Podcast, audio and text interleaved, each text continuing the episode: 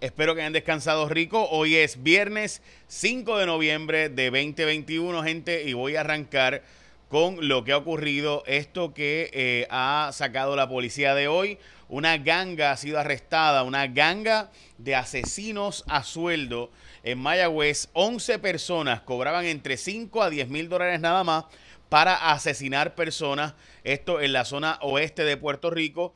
Este caso de Flanes C2 eh, fue una de ellos, by the way. Este eh, fue uno de los que trataron de asesinar. Él no murió, pero fue baleado y se está recuperando, pero ciertamente las heridas fueron graves.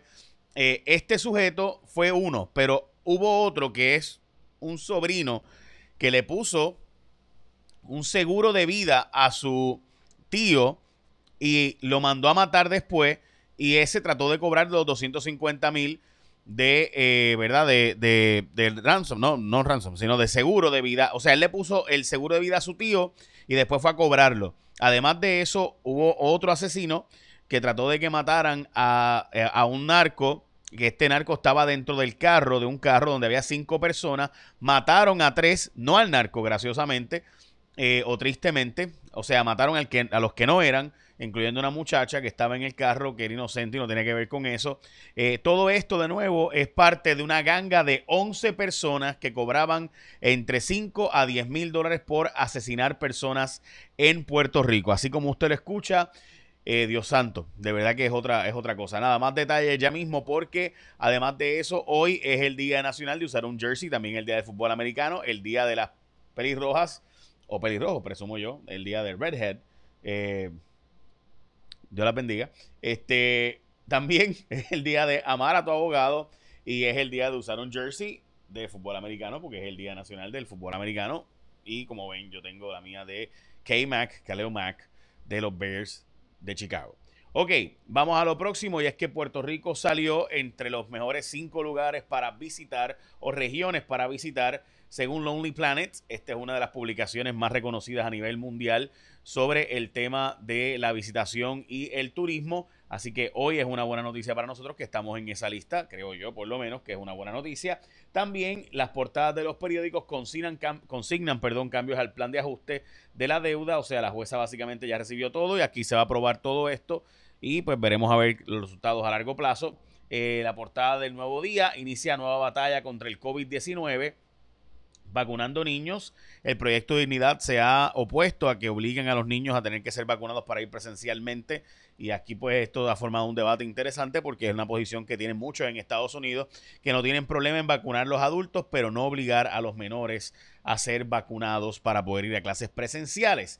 Primera hora, la portada, eh, a Jesús Francisco le dispararon dentro de la van. Hay información conflictiva de si fue intencionalmente o por accidente o fue que rebotó un disparo. Lo que, lo que hemos escuchado eh, originalmente es que había sido eh, en el carro, sí, o eso es lo que siempre se ha escuchado, pero nunca se supo si fue intencionalmente o fue por accidente o por un rebote de un disparo.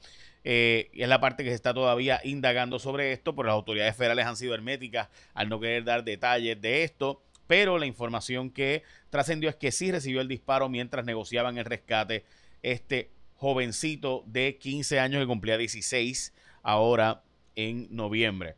Bueno, ciencia forense se pone adelante con, ah, para analizar material genético. Voy a hablar de eso ya mismo, eh, pero en síntesis, los safe kits se van a poder procesar aquí en menos de dos semanas, cuando antes había que enviarlos fuera de Puerto Rico. Eh, y de hecho, muchos de ellos nunca se procesaban. También el cuerpo de María Paola fue entregado a sus familiares eh, finalmente, todavía sigue bajo investigación si fue un suicidio o un asesinato. Hablaremos de eso hoy en Los Datos son los Datos a las 3 y 20 de la tarde por Guapa. También Luma Energy recibió 1.200 solicitudes mensuales para desconectarse del sistema. Así de triste está la situación de, de, Luma y así de mala que de hecho hoy hay información de que no han podido bregar con la realidad de la cantidad no solo de gente desconectándose del sistema, sino que además de eso también hay detalles de que las fluctuaciones de voltaje son tan deficientes y todavía ellos no han podido bregar con eso. Por eso tú tienes que hacerte un sistema de placas solares para ti y bregar tú, porque la verdad es que esto es estar esperando porque el UMA se arregle o el sistema eléctrico se arregle en Puerto Rico. Ah, ah. Así que, ¿para qué te vas a quedar? Con lo mismo y sabes que hay una mejor opción. Toma el control de tu energía, sal ganando a la segura con Windmar Home. Basta de la red inestable que trae apagones constantes. Mira, únete a esa revolución solar Cámbiate a un servicio de primera del que sí puedes depender. Es Winmar Home, los únicos con más de 20 años de experiencia en energía solar. Con la red de servicio más grande, conocedora en todo Puerto Rico. No juegues con tu energía. Ah, mira, gente, llámalo. Tú, tú coges el teléfono y anota el número: 787-395-7766. 395-7766. Tú llamas a que hagas una cotización. Si vas a cotizar con otro, cotizas con otro y cotiza con ellos también. Y toma una decisión. Vas a ver por qué. 395-7766, 787-395-7766. Llama, pregunta, cuestiona, que te haga una cotización y bregamos. Con Winmar Home. Bueno, vamos a lo próximo y es que hubo causa para arresto contra Juan Maldonado y Aaron Vick, eh, a quien no aparece, dicho sea de paso, por venta de las millonarias las Pruebas aquellas fatulas. Eh, no hubo ningún funcionario público vinculado a esto. Eh, Wanda Vázquez ayer dijo pues que básicamente esto demostraba que lo que ella siempre dijo, que los funcionarios de su gobierno actuaron de forma decente. Bueno, eso es una forma de verlo. Hay otra forma de verlo y es que era tan corrupto que sabían lo que estaban haciendo y sabían hacer la corrupción, es otra forma de verlo. O que nadie los ha choteado porque la verdad es que muchas veces la investigación depende de que alguien chotee. Y como casi nunca nadie quiere tirar al medio a nadie, porque estamos hablando de unos bandos que se protegen, porque no solo te doy contratos a ti, le doy contratos a ti, a tu papá, a tu tío, a tu primo, a tu sobrino, a tu gente, a tu corillo. Así que si tiro al medio a uno, pues se va a enredar toda la familia. Eh, y estos bandos, yo sé que mucha gente que me está escuchando dice de María J, que bochinchero, pues, pues, está bien. Eh, ¿Usted de verdad cree, genuinamente cree, que alguien eh, la gobernadora Wanda Vázquez el 25 de marzo aprueba una orden ejecutiva para que si van a comprar pruebas del COVID no tengan que pasar por la aprobación de Fortaleza. Y justo el día después, siete agencias del gobierno se pusieron de acuerdo todas para prepagar 19 millones de dólares en pruebas y comprar 38 millones de dólares en pruebas en Australia a una empresa que iba desde la Florida con una subsidiaria en Arizona y que terminaba finalmente en China, porque la, la fábrica era en China. ¿Usted de verdad cree que el gobierno de Puerto Rico, eso es pura casualidad, que eso fue la casualidad más grande del mundo, es que siete agencias del gobierno se ponen de acuerdo para que se apruebe en menos de 24 horas una compra prepagada y que la gobernadora justamente el día antes escribió diciendo, si van a comprar pruebas no tienen que pasar por mi aprobación, pueden pasar por allá. Y eso fue todo pura casualidad. Eh, ajá. Pues nada, eso es lo que Wanda Vázquez dice. Este, así son las cosas, ¿no? Bueno, eh, Hoy hay una historia en político.com súper interesante. El Edward Durr es un Giant Slayer. Ha tumbado al presidente del Senado de New Jersey. Le ganó en el distrito del presidente. Eh, esto es un camionero que gastó menos de 10 mil dólares para ganar en las elecciones este, ahora. Y pues nada, logró, logró ganarle al presidente del Senado eh, que había ganado por 18 puntos la vez pasada. Eh, así de mal están las cosas para los demócratas en New Jersey. Bueno, los dos hermanos puertorriqueños que viven en, eh, perdón, que estaban arrestados en México, está una foto suministrada por la familia, eh, que estaban arrestados en México, aparentemente van a ser soltados próximamente luego de que una organización de derechos humanos advirtiera pues que habían, la prueba había sido fluctuante, que la joven había dicho que ya no tenía interés, etcétera, etcétera, pero pues continuó, eh, continuaban presos, así que finalmente aparenta ser que en las próximas horas o días pudieran estar siendo liberados estos jóvenes que siguen todavía en Cancún arrestados. Bueno, el senador Albert Torres vuelve a hacerlo, Corillo. Eh, que yo recuerde, y yo honestamente no estoy 100% seguro de dónde, pero yo sé que está prohibido el que se, los senadores entreguen, y esto está prohibido por el Código de Ética, sea los que vayan a entregar los cheques y donativos. De hecho, si no me equivoco, los senadores eh, no podrán recoger o recibir cheques o cualquier otro instrumento negociable, desembolso de fondos o asignaciones legislativas. O sea,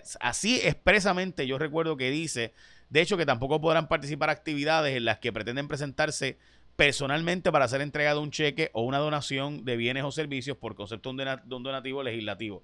Así que yo no sé, pero eh, ayer el público en sus redes, Albert Torres, el senador popular de Guayama, que parece que no aprende, eh, que este es el que tiene el, lío este ético por, eh, por traquetear este asunto de este supuestamente pidiendo que le pagaran el desayuno y que le pidieran pagando la ropa y recogiendo chavito con los empleados, según se alega en diferentes querellas. Pues resulta ser que ayer publica que estaba entregando un cheque eh, de un donativo. Así que yo imagino que sea un donativo de su bolsillo, ¿verdad? Porque si es un donativo legislativo, pues eso, eso está eh, prohibido por el Código de Ética. Eh, mira, aquí está, en la sección 5, normas de conducta, la parte T. Los senadores y senadoras no podrán recoger o recibir cheques o cualquier otro instrumento negociable de desembolso de fondos, asignaciones legislativas, tampoco podrán participar en actividades en las que pretenden presentarse personalmente para ser entregado un cheque o donación de bienes o servicios por concepto de un donativo o asignación legislativa a las personas o personas recipientes de tal dádiva. Ay, senador Alberto Torres. Tiene que leer el código de ética, senador. Bueno, cercano al inicio de las apuestas deportivas en línea en Puerto Rico. De nuevo, eh, aquí el problema va a ser cómo garantizar la integridad de los juegos, que no vaya a ser que alguien que esté apostando, jugadores y demás, pues vengan y fallen un tiro o tiren la bola mal o, se ponchen, ¿verdad? Eh, y demás, todo por, ¿verdad? Por, por, ganar una apuesta. Y aquí hay un problema de integridad.